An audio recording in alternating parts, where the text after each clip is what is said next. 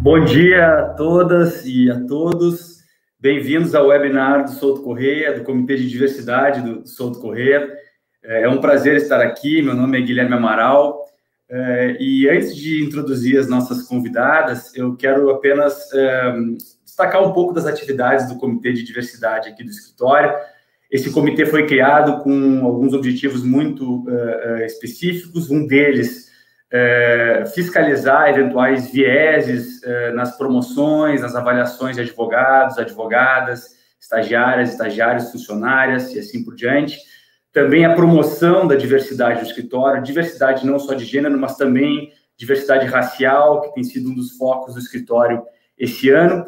E, por fim, a promoção do debate sobre eh, diversidade. Né? O debate tanto interno, eh, para dentro do escritório, quanto o debate externo, com a sociedade, que é o que nós estamos fazendo aqui hoje no nosso uh, webinar.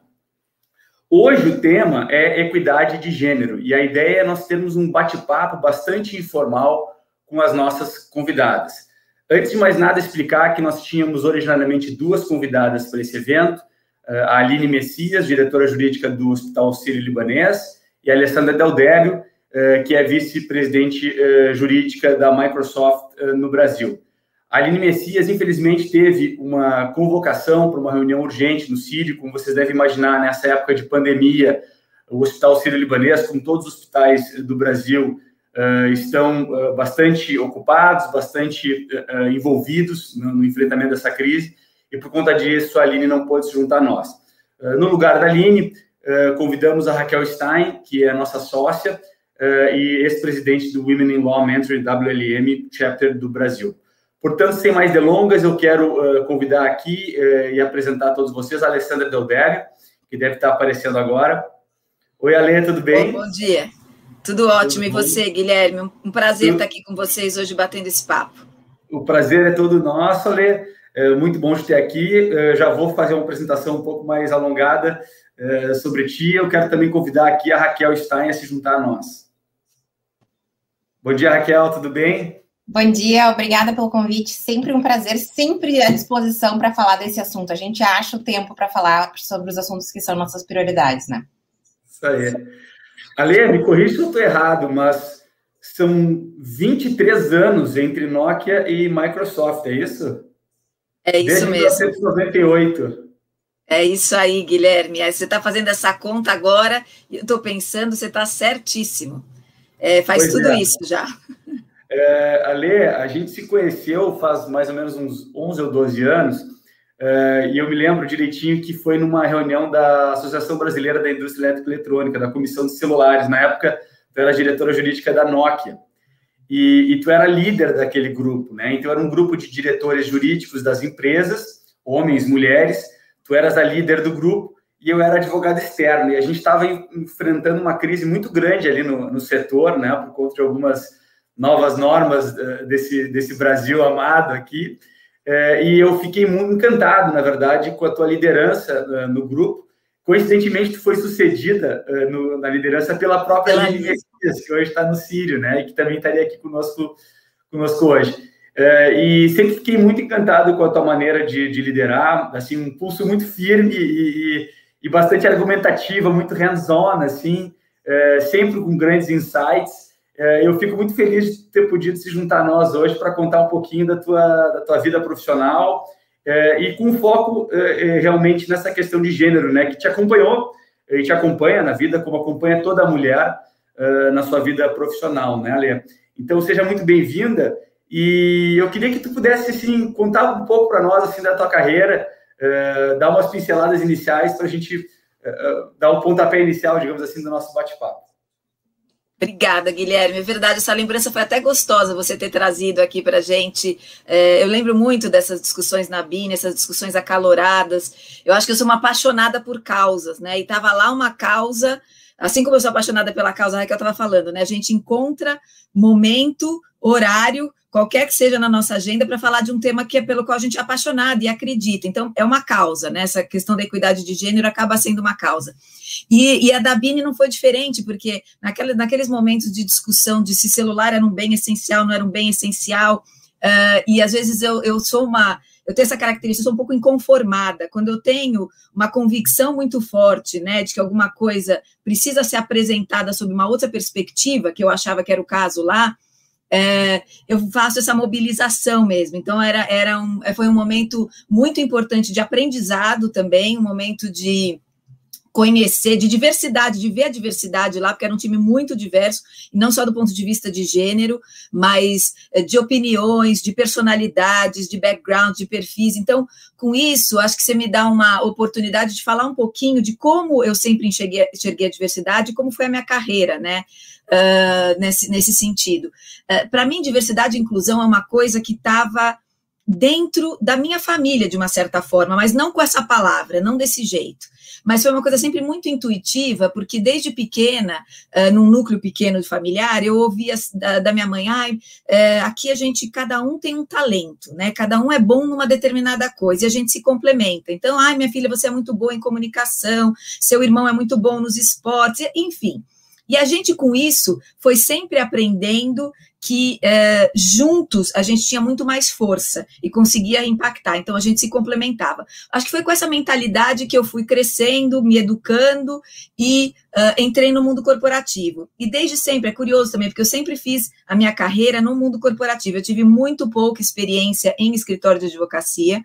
Eu acho que a minha, meu perfil é o perfil de alguém que gostava muito de conhecer profundamente um cliente, vamos dizer assim, em diferentes áreas. Eu sempre fui muito próxima do business mesmo, ao invés de me especializar numa área que eu achava que era mais a cara de um escritório na época, quando eu comecei minha carreira. Uh, então, fi, e fiquei nessa área de tecnologia, né? Então, trabalhei na Promon, trabalhei na Nokia e trabalhei na Microsoft. Essas são como empresas, meus, minhas grandes escolas. E é curioso porque tem uma outra característica da minha carreira que eu sou reincidente. Eu trabalhei duas vezes na Promon, eu trabalhei duas vezes na Nokia, eu trabalhei duas vezes na Microsoft. Então foi um ir e vir uh, de experiências em momentos diferentes da, da minha carreira, mas quando eu fico olhando para essa minha história, eu vejo muito como é, esse, esse tema de diversidade, esse tema de equidade de gênero sempre permeou essas minhas experiências. Eu fui muito, uh, acho que privilegiada, eu sou muito privilegiada de ter trabalhado em empresas que uh, naturalmente e depois mais intencionalmente, como é o caso da Microsoft agora, falam de diversidade ou vivem a diversidade. Então, na própria Nokia, né, quando a gente pensa numa, numa empresa nórdica em que essa questão do gênero não é, uma, um, não é um grande debate, né? Naturalmente a gente uh, via e percebia Uh, mesmo hoje entendendo vieses inconscientes e tudo isso, você percebia essa igualdade de oportunidades. Então, foi um lugar que eu tive muito espaço para crescer. Tenho só uma experiência que eu vou contar rapidinho aqui, que é a minha experiência na Itália, que é lógico, imagina uma brasileira, eu fui para a Itália pela, pela Nokia com 33 anos, é, e eu lembro, eu não falava a língua, então cheguei lá falando português, uma brasileira para cuidar da, da, da, do jurídico da Nokia na Itália, é, teve aquela primeira resistência que eu acho que é até natural, né? Então, assim, a minha primeira reunião foram nove horas de reunião em italiano. Então, eu lembro do GM falando assim para mim: ai, Alê, super bem-vinda, a gente vai ter nossa reunião de diretoria aqui. Só que para você já ir se ambientando, a gente vai fazer essa reunião em italiano. Eu falei, ai, tá ótimo. Eu não falo nada, mas tá ótimo, tudo bem. Eu vou. Só que vocês me desculpem, porque eu vou interromper vocês, eu vou querer participar. Então, a minha tática na, naquele momento foi realmente, imagina, eu saio morrendo de dor de cabeça, né? Mas eu sou daquelas que não desiste. Eu me canso, mas eu não desisto. Então, eu entrei na reunião, ficando, prestando atenção, tentando captar aquelas coisas, interrompi, assim, não muito, para também não ser, não, não atrapalhar totalmente a reunião, mas fiz meus, as minhas pontuações, fiz perguntas em inglês, saí de lá e saí com uma meta daquela reunião. Falei assim, eu vou aprender essa língua o mais rápido que eu puder, porque esse é o jeito de eu me incluir aqui. E no, de, no fim aconteceu, foi uma experiência maravilhosa, é, uma troca incrível depois, e, e, essa é uma história que eu posso contar um pouquinho mais depois, mas tudo isso para dizer, Nokia, uma empresa nórdica com toda essa, essa, essa questão de diversidade e inclusão muito bacana, mas também com essas, com esses, com essas experiências como essa que eu compartilhei aqui, de aprendizado, né, de uma jornada em que os dois lados estão aprendendo, né? É, e depois a experiência com a Microsoft, onde a gente vê esse debate de uma maneira super intencional, né? Então a gente olha hoje a Microsoft, diversidade e inclusão, uma, uma empresa que tem como missão empoderar cada pessoa e cada organização a realizar mais através da tecnologia, tem no cerne dessa cultura corporativa a questão da diversidade e inclusão. E diversidade, Guilherme, daquele jeito amplo que você mesmo falou, que é não é só a diversidade do gênero, não é só a diversidade da raça, não é a diversidade da orientação sexual, são todas essas, mas também é a, é a nacionalidade, é o background cultural, é o background que você tem de, de escola mesmo, de formação, é a sua personalidade, são as suas perspectivas, são as suas opiniões, são seus olhares. Então, eu acho que isso é toda a riqueza que a gente precisa trazer. A gente está falando aqui da equidade de gênero, porque a gente ainda vê esse, diferencial, maior ainda na racial, enfim, e outras. Uh, mas a gente precisa trazer tudo isso junto. É uma conversa junta, não dá para separar esses assuntos. É interessante tu mencionou a experiência escandinava e depois italiana, dentro da mesma organização, né? Eu imagino que deva ser uma diferença assim oceânica, uh, inclusive no tratamento do gênero dentro de uma mesma organização, só que em países diferentes, que têm culturas muito diferentes relacionadas a isso, né? Deve ter sido um choque assim cultural, não?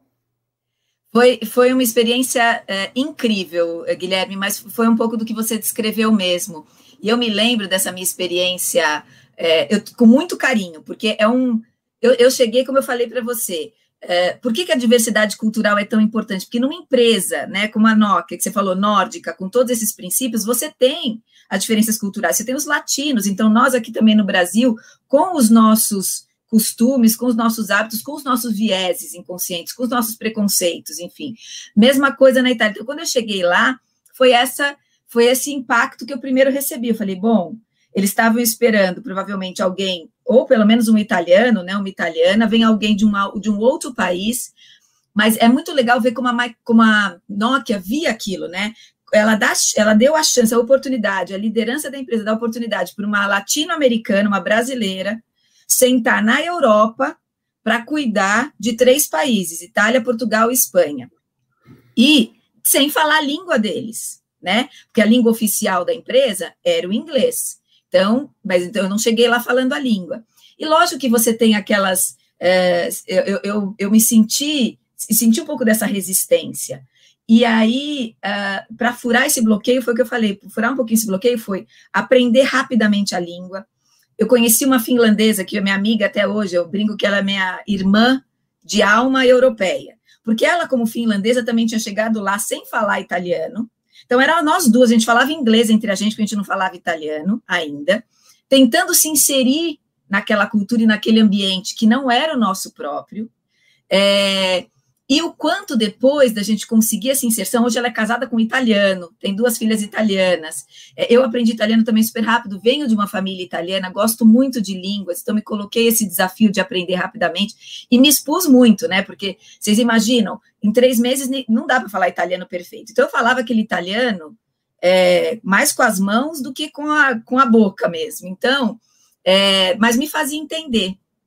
Depois que acontece essa inclusão, é tão bonita a experiência, porque depois que eu me senti realmente parte daquele time e fui acolhida e recebida, uh, a geração de impacto realmente de resultado, o fazer parte, que é essa sensação de pertencimento que acho que todos nós buscamos, né, de alguma forma. Eu me senti pertencendo àquele grupo depois desse início. Uh, e foi um aprendizado dos dois lados, porque eu me lembro muito, da, dois anos depois que eu fiquei lá, eu tinha um assignment, né, um tempo, de é, previsto de dois anos para ficar na Itália. Uh, e depois eu tinha duas possibilidades: ou assumir a Espanha ou voltar para o Brasil.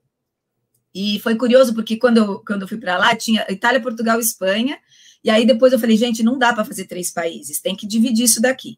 Então, dois anos depois, eles dividiram. Ficou Itália como um, um país e, e, e, uma regiãozinha que seria a Espanha e Portugal.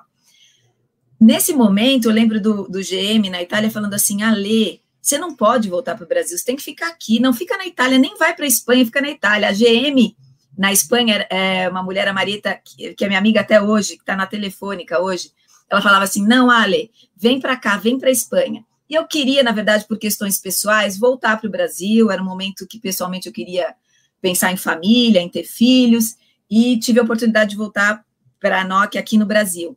Mas tudo isso para te dizer, depois desse momento de me sentir incluída, é, todo mundo percebeu, acho que foi, todo mundo percebeu o quanto é importante esse acolhimento, essa valorização das diferenças. Quando a gente valoriza a diferença, talvez no imediato a gente fale assim, ai, putz, vou perder tempo, né? Perder tempo é um diferente, tem que investir, melhor pegar alguém que falasse italiano já de cara, que já fosse daqui, que entendesse tudo da legislação e etc. Aí eles perceberam que, dando um pouquinho de tempo, um pouquinho de chance, o impacto que a gente gerou depois foi tão bom que eles voltaram para mim e falaram assim, continua, então, eu acho que esse é o convite, para mim, esse foi um exemplo, um convite muito grande para a gente mesmo, quando a gente está pensando nos nossos times, formando os nossos times, que a gente tenha esse olhar de valorizar o diferente. Pode ser que de imediato, que às vezes a gente. Que, qual é a nossa tendência? Ah, vou pegar alguém parecido comigo, porque eu sei lidar. Então, no meu caso, eu ia, eu ia só querer gente super rápida, que faz tudo né? Muito rápido, é, super pragmático. Não, eu preciso do complementar. Eu aprendi isso desde lá na minha família, desde pequenininha. A gente se complementa e aí a gente gera mais impacto. Os estudos dizem isso, né? Os estudos dizem que a geração de impacto realmente acontece no médio prazo, depois que você tem esse, esse intervalo de, de conseguir fazer a inclusão para gerar é, essa inovação. É, Ale, é, tu comentou um negócio agora que, que interessante. Tava, fez uma, uma, uma, uma, carreira, assim, é, uma ascensão muito veloz, digamos assim. Tu foi, talvez, realizar um sonho de muitos advogados e advogadas do Brasil, que é ter uma experiência no exterior, uh, num país como a Itália, né? Uh, e, assim, controlando uma região realmente impressionante.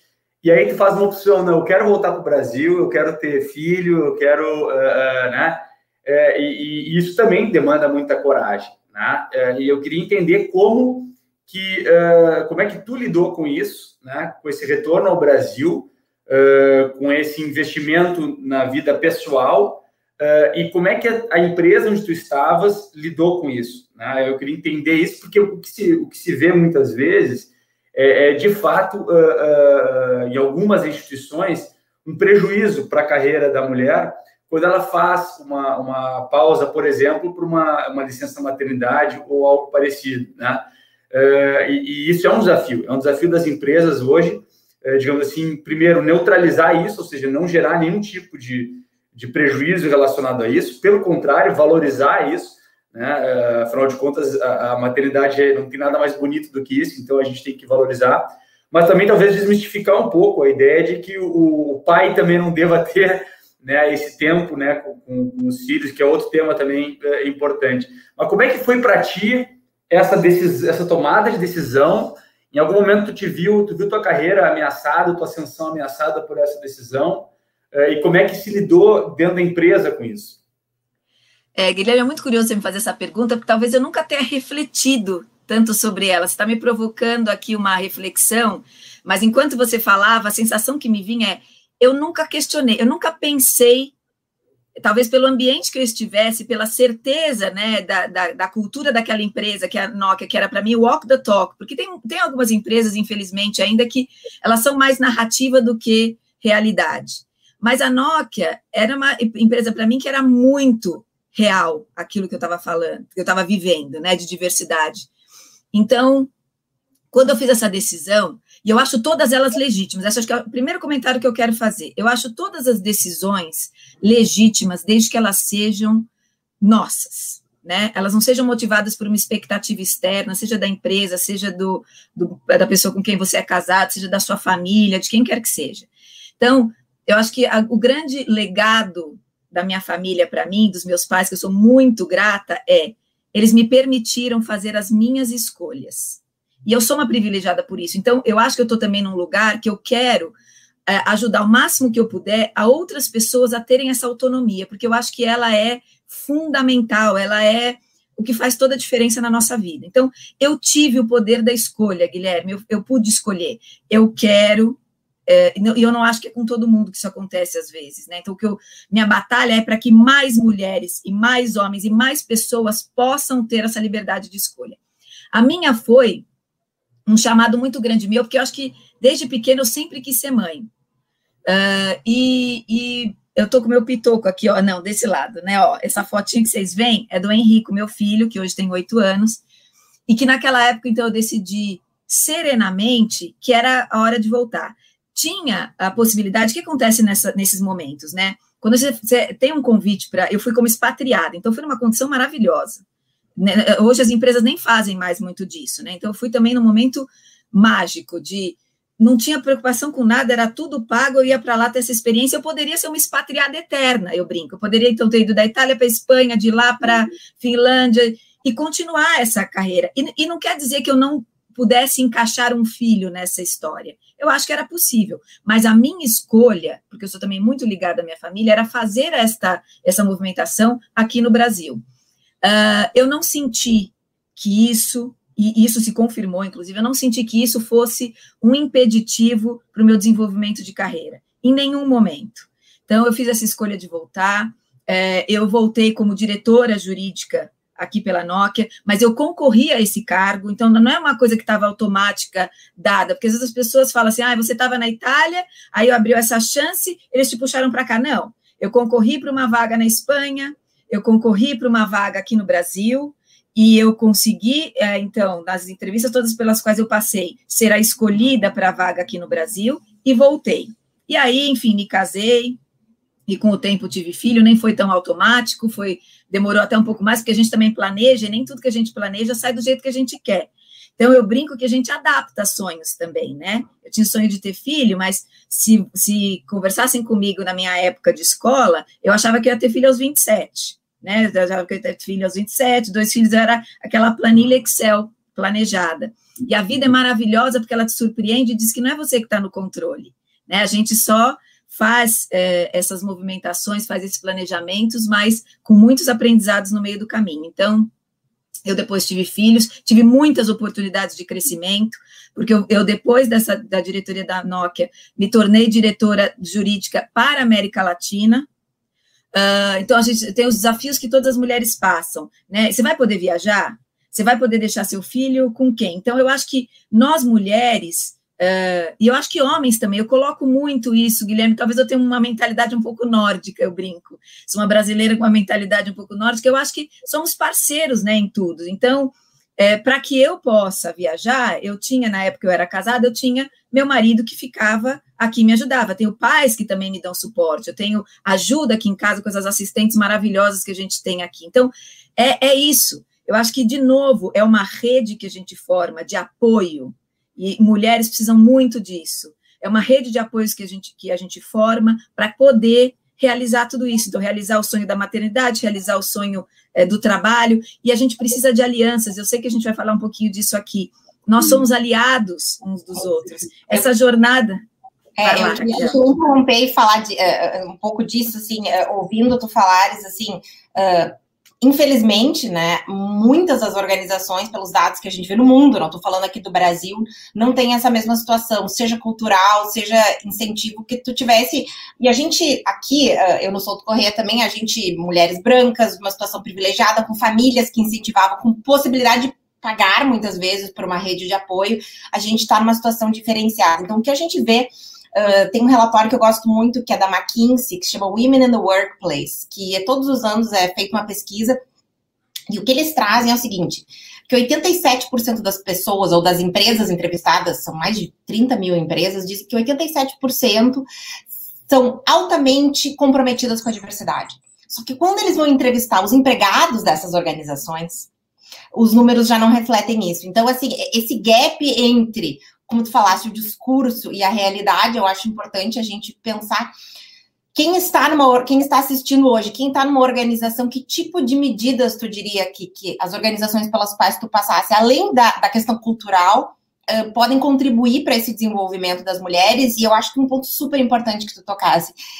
Ninguém está sozinha. Eu me lembro que quando eu li o livro da Sheryl Sandberg, que eu adoro, que ela é assim a minha musa, foi quando me deu esse clique que eu não estava sozinha, que o que eu estava passando, muitas outras mulheres antes de mim tinham passado. Então, eu acho que esse, esses dois pontos, acho que tem uma questão da organização e tem uma questão da própria mulher se dar conta que ela não precisa fazer tudo sozinha. E uma coisa que eu sempre digo, quando as pessoas me perguntam como é que tu faz tudo, eu digo, olha, vou dar um spoiler, eu não faço tudo. Então, assim, eu, é, eu, queria te ouvir um pouco falar sobre isso, e, e acho que a gente já falou um pouco, mas uh, um pouco desse mix disso, né?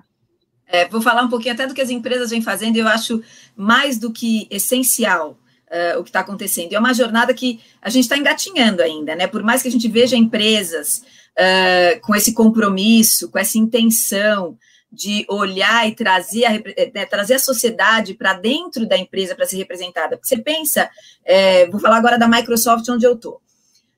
Se você pensar que você está nesse mundo e desenvolvendo produtos, soluções, enfim, para esta sociedade, você precisa, por uma questão lógica, eu não vou nem ser pela questão social, da justiça, por uma questão lógica, que é o básico do começo, você precisa ter essas pessoas dentro, porque você só vai atender as necessidades dessa sociedade se ela estiver representada. Então, ela sabe do que, que precisa, você está atendendo essa demanda. É, agora, o, o, o, o ponto de equidade de gênero, por exemplo, a, a gente olha hoje e racial, que é mais muito mais grave ainda, porque a gente trata no Brasil, infelizmente, as maiorias são minorias corporativas, né? Por toda a nossa realidade que a gente sabe, e eu não tenho nem tanta propriedade para falar, porque eu, eu, brinco que eu estou numa, numa jornada enorme de aprendizado sobre essa questão racial. É, eu não tenho lugar de fala, eu tenho um lugar de observadora, mas uma observadora que hoje está inquieta e inconformada, é, que precisa fazer alguma coisa. Então, a Microsoft nessa questão do gênero especificamente, ela tem uh, aquele olhar intencional, e hoje a gente tem uma, um, um, compromisso de, em todas as nossas é, seleções, a ter pelo menos uma finalista mulher. Porque o que estava acontecendo? É, o natural, né, o normal, é, acaba sendo, não é normal, o natural acaba sendo uh, ah, tem poucas mulheres na tecnologia, a gente não estava conseguindo formar um pipe é, relevante, é, são mais homens que aparecem, enfim, e a gente vinha ouvindo isso com muita frequência. E ainda que a gente olhe para as universidades e veja a quantidade de pessoas que está se formando, a gente vê que tem muitas mulheres ali naquela base se formando, ainda que a gente precise fazer um trabalho para atrair mais mulheres, porque é aquele círculo, né? Como é que a mulher vai para STEM se ela não vê na, na, na carreira de STEM outra mulher referência para ela para saber que ela pode chegar lá? Então, é um trabalho que a Microsoft faz desde a base. Então, ela, ela procura meninas gerar esse interesse em tecnologia, em matemática, em ciências, engenharia, para as meninas. E apoiar com cursos, com formação, com capacitação, para que elas consigam se desenvolver, para que elas consigam enxergar, então, uma alternativa para elas de carreira e uh, hoje a gente vê já mais meninas, mais estagiárias, por exemplo, nessa base. E olhando também, não só para essa questão de tecnologia, para a gente começou a procurar em outras faculdades, em outras universidades, porque se a gente continua procurando nos mesmos lugares de sempre, a gente vai achar as mesmas pessoas. E os talentos estão em outros lugares. A gente não está dando esse olhar, não estava dando esse olhar tão amplo. Então, uh, quero tentar resumir um pouquinho para ser uh, mais objetiva aqui. Então, ter uma mulher como finalista, que não quer dizer que a mulher vai ser a escolhida, tanto é que a gente analisou nesse último ano, e não foi a maioria de mulheres que acabou sendo a contratada, mas a gente tinha uma mulher finalista, porque a gente tem esse olhar mais intencional. A gente precisa trabalhar desde a base, capacitar e atrair meninas e mulheres para essa área, e meninas e mulheres de todas as, as uh, condições sociais. E mulheres e meninas em situação de vulnerabilidade que não tiveram oportunidade de estudar, que muitas vezes a tecnologia é uma, uma grande é, possibilidade, como curso técnico, inclusive, para que elas é, se insiram no mercado de trabalho. E aí, para voltar para essa questão também, vim um pouquinho para essa questão racial, a gente vê, se a gente vê que tem menos mulheres do que homens ainda em cargos de liderança, uh, ou com, uh, que não tem, tiveram as mesmas oportunidades, vamos pensar assim. Vocês imaginam mulheres negras?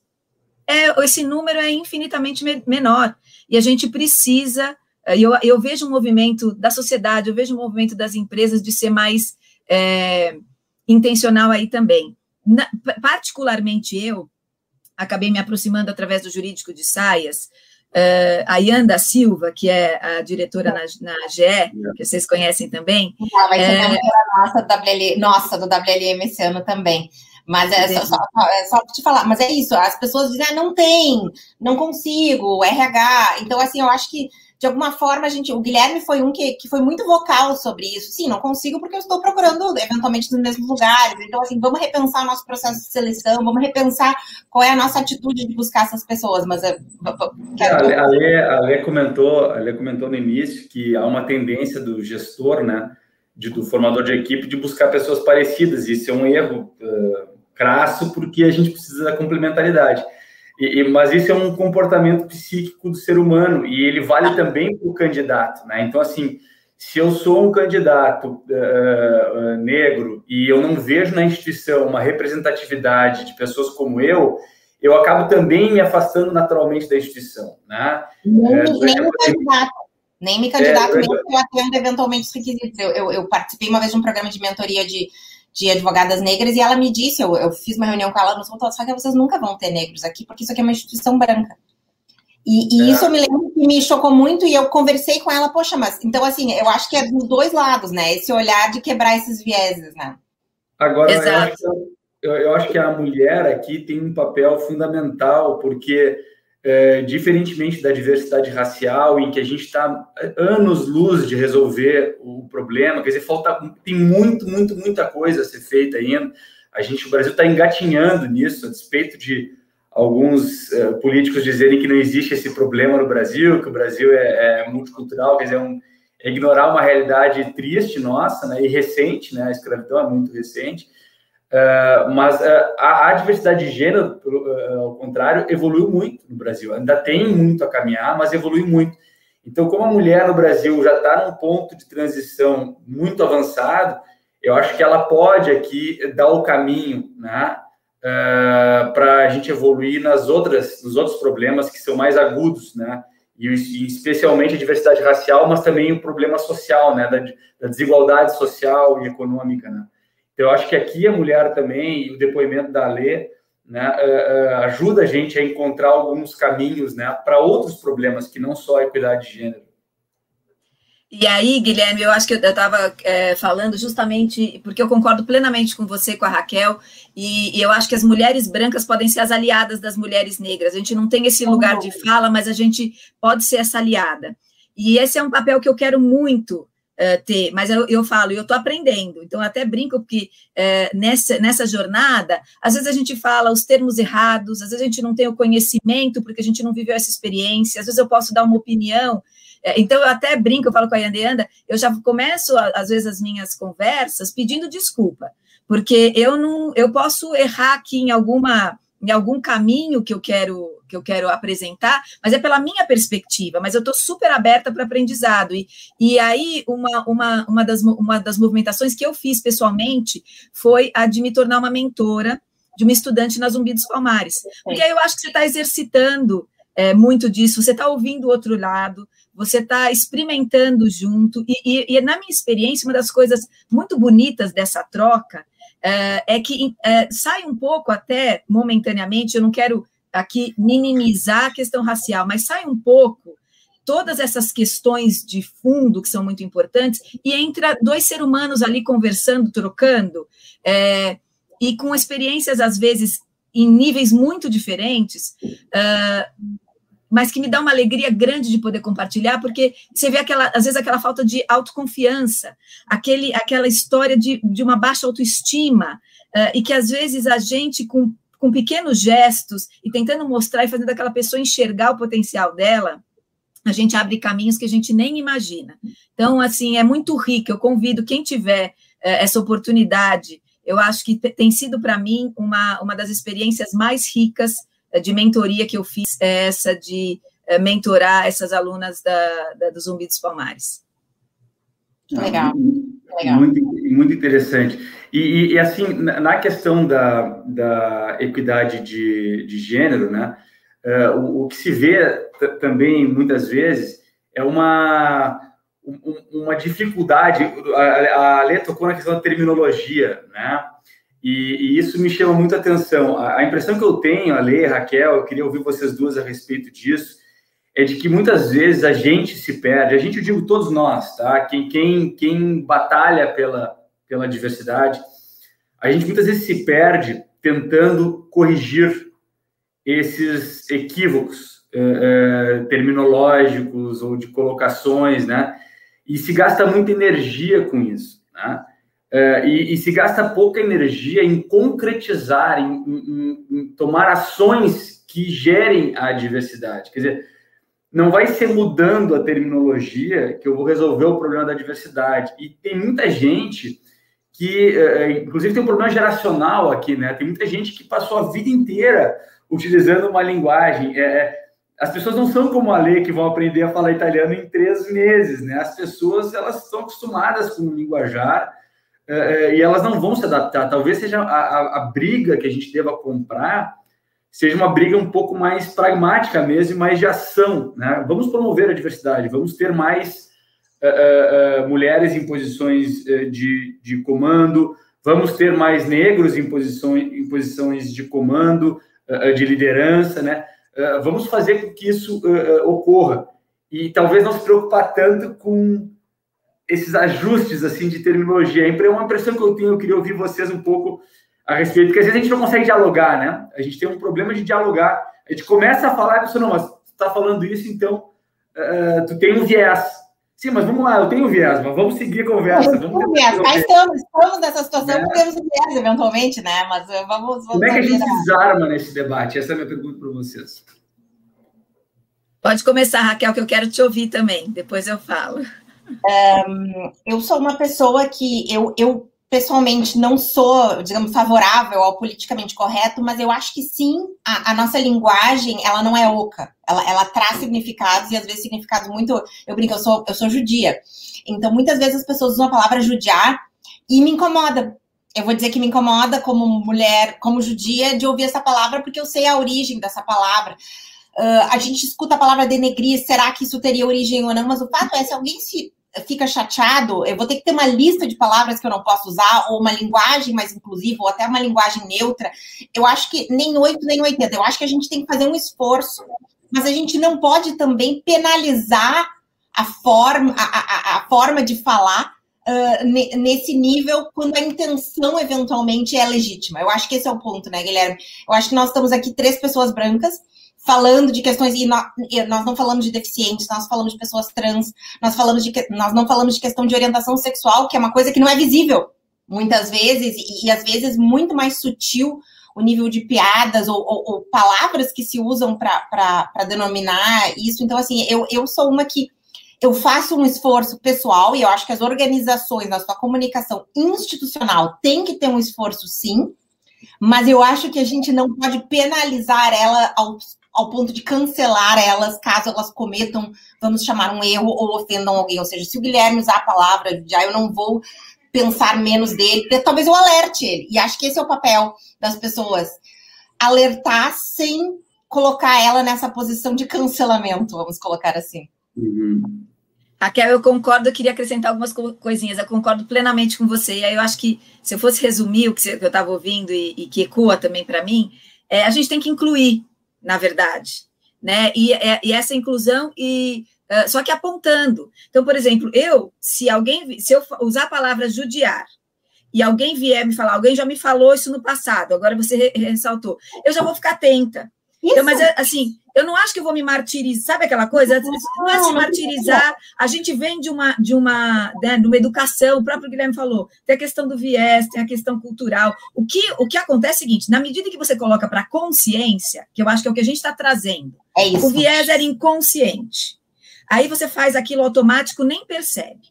Agora, a gente está numa fase, num, num pedacinho da jornada, que a gente está trazendo isso para consciência em níveis diferentes. Algumas pessoas já estão mais conscientes, outras pessoas estão menos conscientes.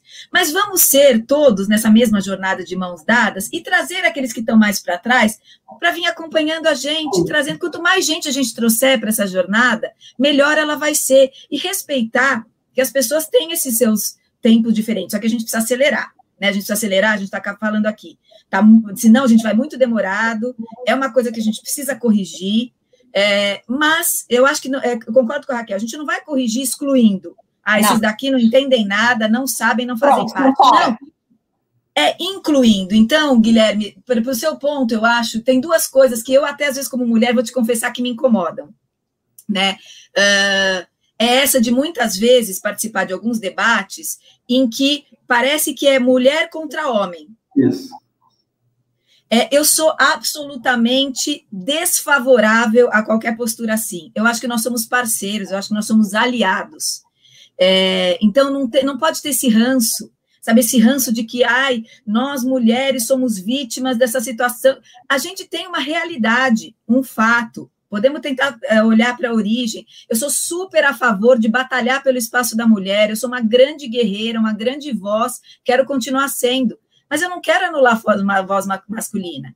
Eu quero a voz masculina junto com a minha. Eu quero nós dois juntos, para que a gente consiga realmente tornar isso daqui um mundo melhor, um mundo mais justo, com menos desigualdade. E aí, eh, Raquel, é por isso que esse convite para esse debate cada vez mais tem que ter representatividade. Acho que você tocou num ponto super é, importante. Estamos aqui três privilegiados nesse lugar, né, de mulheres brancas e homens brancos. Que, que, que, que, que, que, de alguma forma valorizam isso, né?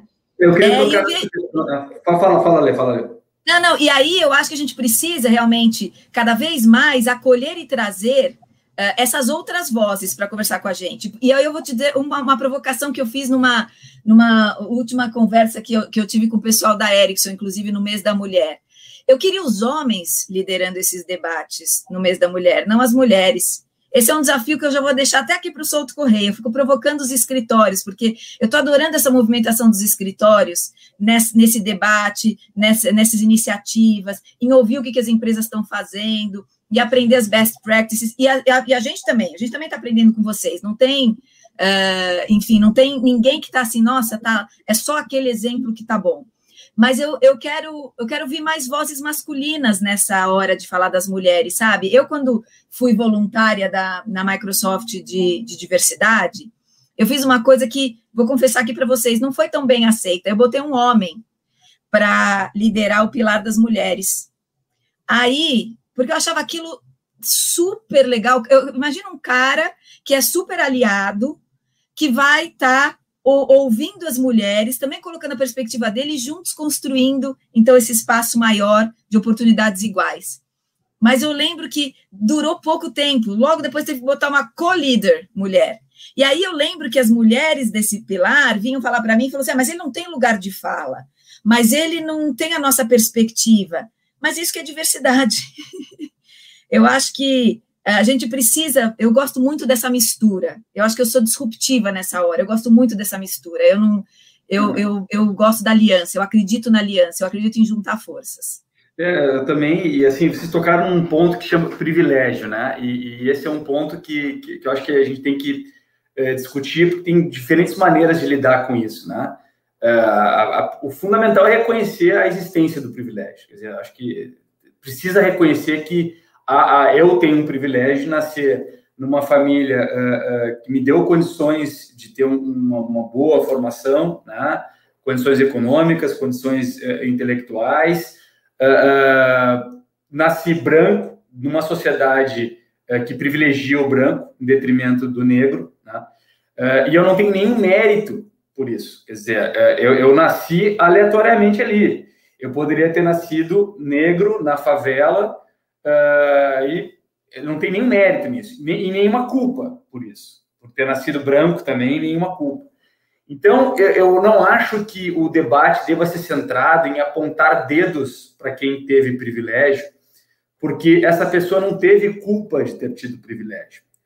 A, pedra de toque aqui é o que, que eu vou fazer com esse meu privilégio? Como que eu vou devolver a sorte que eu tive e as oportunidades que eu tive para a sociedade. Porque se eu recebi isso de maneira aleatória, ou seja, se eu não tive nenhum mérito em, em nascer com essas condições, obviamente isso uh, não pertence só a mim, pertence à sociedade. Eu tenho que devolver isso. Como é que eu vou devolver isso? É, é, é justamente uh, possibilitando que, que outras pessoas que não tiveram o mesmo privilégio possam ter as mesmas oportunidades. E aqui eu não estou dizendo, uh, uh, com as mesmas oportunidades, colocar todo mundo em patamar de condições. Não é isso. É algo mais. Porque para vencer essa falta de privilégio, não basta eu dar iguais condições de competição, eu tenho que dar um algo mais. Né? Uh, e isso vai em todas as instâncias. Né?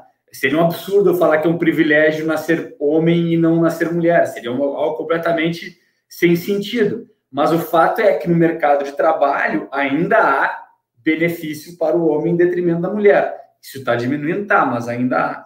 Então, eu acho que a, a grande discussão aqui é o que, que, a gente faz com esse privilégio. Né? Eu acho que eu tem que devolver para a sociedade. Se eu não faço isso, se eu simplesmente digo, olha, é tudo meu, tudo que eu conquistei é meu, e, e, e se a mulher apontar para mim que eu estou tendo uh, benefício, eu vou dizer que é, é, é injusto porque eu batalhei para isso, aí eu vou ter um problema, porque aí não, aí não é mais questão de ser responsável pelo privilégio, não, é ser responsável pelas minhas ações a partir do privilégio que eu tive. Então, é, eu acho que aí que o debate tem que ser emoldurado, sabe? Porque senão fica uma coisa muito conflituosa. É, ah, tu, tu, é isso porque tu é homem branco, porque se não fosse homem branco, tu não teria. Não, tem muito homem branco que nasceu com privilégio e que é, deitou em cima do privilégio e não conquistou nada. Né? Então, acho que também não pode neutralizar as conquistas que as pessoas têm, ainda que partam de uma posição de privilégio. Elas têm que devolver esse privilégio para a sociedade. Né? Isso, isso acho que é fundamental. Eu acho, Guilherme, eu queria, eu queria dar ênfase só num ponto que eu acho muito importante. Daí eu vou me colocar, você se colocou como homem, eu me coloco uma mulher branca privilegiada, né? Eu já saí nessa corrida, tem vários vídeos, né? Tem muitas matérias sobre isso que acho super interessante que circulam, que dão essa perspectiva, né? Então, na corrida, eu já saí 100 metros, 200 na frente. Então, a minha chance de chegar e ganhar é maior. Então, o que que eu. Que que, só que, então, eu, nesse lugar, o meu incômodo e desconforto, que é o que move, faz essa ação, é a responsabilidade que eu sinto. Se eu tenho esse privilégio, se eu tive essa condição, se eu pude estudar num colégio bom, se eu... então eu quero ver o que, que eu posso fazer para oferecer para devolver isso para a sociedade, para oferecer isso para outras pessoas. Então, seja num entorno menor, seja numa, numa, numa escala maior. Então, por exemplo, um dos fatos de trabalhar numa empresa como a Microsoft, que tem a ver com o meu propósito e os meus valores, e essa foi sempre que pautou a minha carreira. Eu sempre escolhi empresas que tenham a ver com aquilo que eu acredito, com os meus valores. E o Satya fala uma coisa da Microsoft, eu concordo plenamente, que é fazer dessa empresa a plataforma para realizar o seu propósito. Então, a Microsoft é uma plataforma para eu poder falar de diversidade e inclusão, que é um propósito meu. A Microsoft é uma plataforma para falar de como a gente trabalha de uma maneira íntegra, ética, que é uma, uma, um propósito meu. Então, é, nesse ponto, eu acho que a gente tem uma responsabilidade aqui de, de sermos essas vozes aonde, no nosso sistema, seja ele familiar, seja ele corporativo, seja ele educacional, para fazer essas mudanças. Então, quando você fala, eu tenho que dar um pouquinho mais, tenho mesmo, porque não adianta, como eu falei, procurar as pessoas de diferentes faculdades e querer dizer que no job description dela está falar inglês. Ela não aprendeu inglês.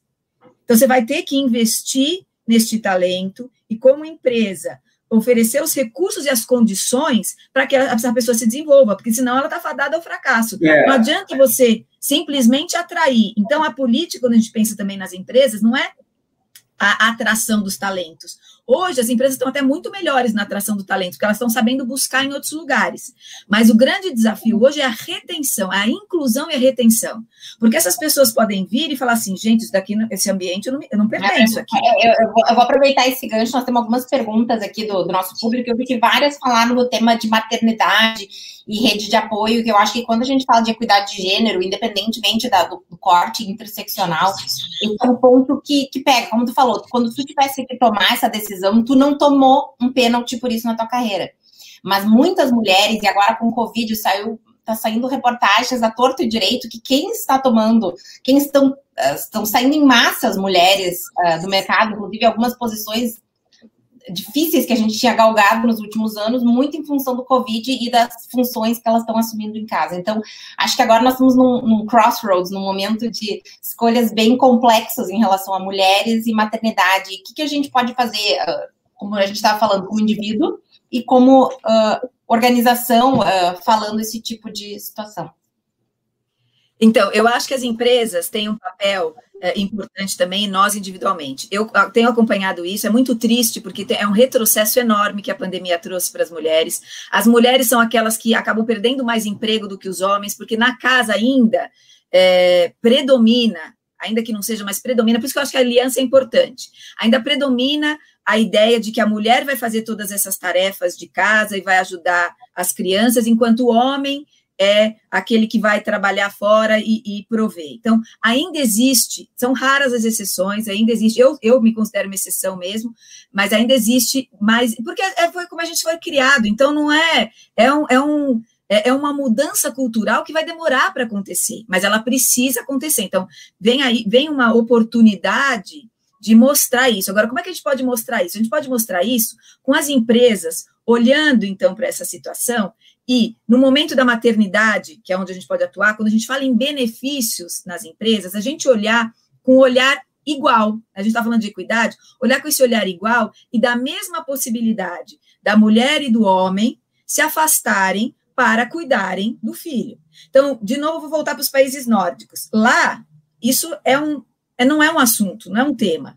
Isso pode acontecer, é, é, é a circunstância é, do que está acontecendo com cada um. Então, se por acaso é a mulher que está numa, num momento de carreira é, mais avançado, ela tem o filho, o marido pode ficar com o filho, fica seis meses lá, cuida um ano, dois anos, é o tempo até maior do que aqui. No Brasil, isso não é uma realidade ainda. E talvez a gente demore para chegar numa realidade como essa nórdica, porque é uma cultura, uma educação muito diferente. Mas a gente precisa começar dar esses passinhos nesse sentido, nessa direção, porque aí a gente vai ter mais espaço para as mulheres. Aí eu acho que eu, como mulher, por exemplo, quando eu vejo no meu entorno, na minha rede de apoio, as minhas assistentes, a minha mãe mesmo, é, são pessoas que eu procuro continuar apoiando, né? São, às vezes são gestos muito pequenos, gente, mas se cada um fizer um pouquinho disso, a gente consegue manter é, essa, essa, esse apoio, essa teia. Muitas das, dessas mulheres que trabalham e nos ajudam em casa a, conseguem, às vezes, com esse dinheiro. Agora, eu estou mudando o formato na minha casa, por exemplo, compartilhando uma coisa pessoal aqui com vocês. Eu tenho hoje diaristas, porque assim eu também vi um jeito de ajudar mais pessoas então, eu tenho mais diaristas que me ajudam, não nessa fase horrorosa que a gente está, mas enfim. Uh, e justamente nessa fase eu continuo contribuindo com elas. Isso, às vezes, para algumas delas, dá uma chance de empreenderem e fazerem alguma outra coisa, né? E começarem a fazer bolos em casa e vender. Então, primeiro, eu acho que tem esse, essa microação que que nós podemos fazer, nós que somos privilegiados e temos uma condição diferente, podemos fazer para tentar manter o máximo de mulheres ativas, empreendendo, ganhando seu próprio dinheiro, porque a gente vê que essa independência é muito importante para elas poderem fazer as escolhas delas, crescer, enfim. E eu acho que as empresas, lógico, os governos também, mas eh, aí eu acho que é influenciar enfim, políticas públicas, e aí eu acho que as empresas também têm um papel para influenciar políticas públicas, mas pensando nas empresas é pensar em benefícios é, dos dois lados. E eu acho que a pandemia, pelo menos do, no olhar, de novo, talvez de uma multinacional, que é a minha experiência, ela tem buscado é, observar isso. Eu tenho visto muito mais homens nas tarefas de ajudar os filhos é, online. Eu, eu sou separada, então eu estou sozinha aqui com meu filho, mas é, eu, então não é minha experiência própria, mas porque eu não tenho um homem comigo aqui em casa para dividir essa tarefa, mas é, eu vejo muito isso acontecendo. Então o Guilherme pode talvez até é, testemunhar um pouco disso. Eu vejo homens, às vezes assim, o homem que vai para a cozinha fazer o almoço daquele dia. É, uh, a mulher, porque a mulher está lá na, na reunião dela. Eu já vejo isso acontecendo um pouquinho mais, eu vejo as empresas falando mais sobre isso, eu vejo os homens um pouco mais confortáveis nesse papel, né? Alguns já naturalmente eram, é, outros estão se, é, se achando nesse novo papel também, né, diferente aí nessa, nessa nova dinâmica. Eu acho que é um pouquinho de tudo isso, gente, e é um caminhar é, e eu, eu convido, de, de verdade, eu convido uh, os homens para estarem com a gente. Eu sou uma crente no He uma crente absoluta no He porque eu acho que é, é uma aliança aqui que a gente pode fazer e os dois se beneficiam. Não é, não é só a mulher, não, os dois se beneficiam com isso.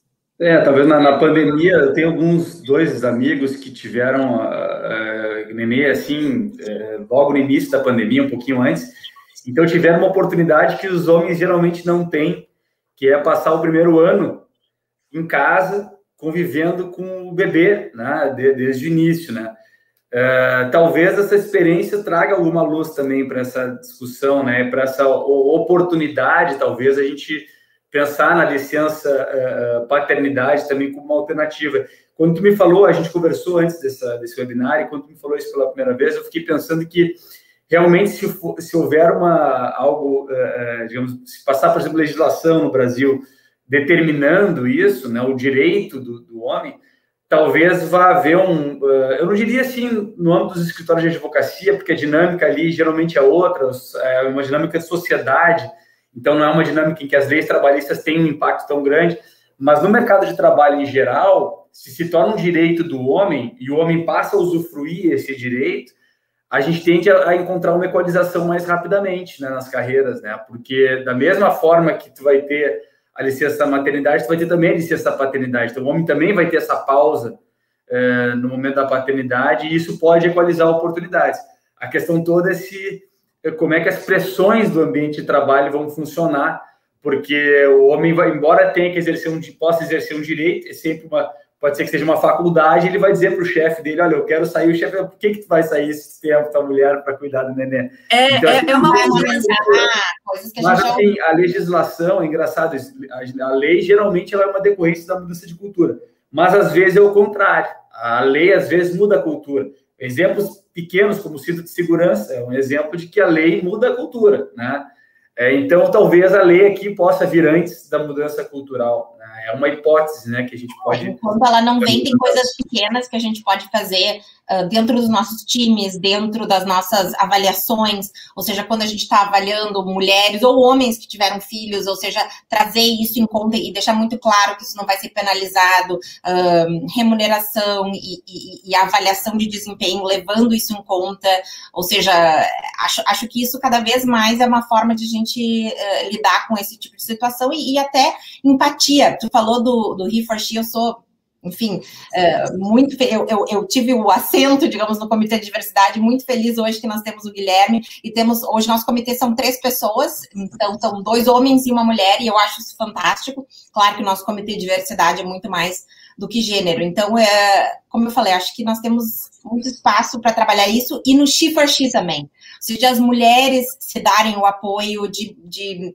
enfim, eh, seja na própria equipe, ou seja, não precisa esperar que o superior ou que a organização faça algo, a gente também pode fazer algo no micro com pessoas, inclusive dentro da nossa equipe. E eu queria, é isso mesmo, Raquel, e eu queria só voltar, eu sei que a gente está terminando, mas eu quero, eu quero falar dois, duas coisas aqui também, Guilherme.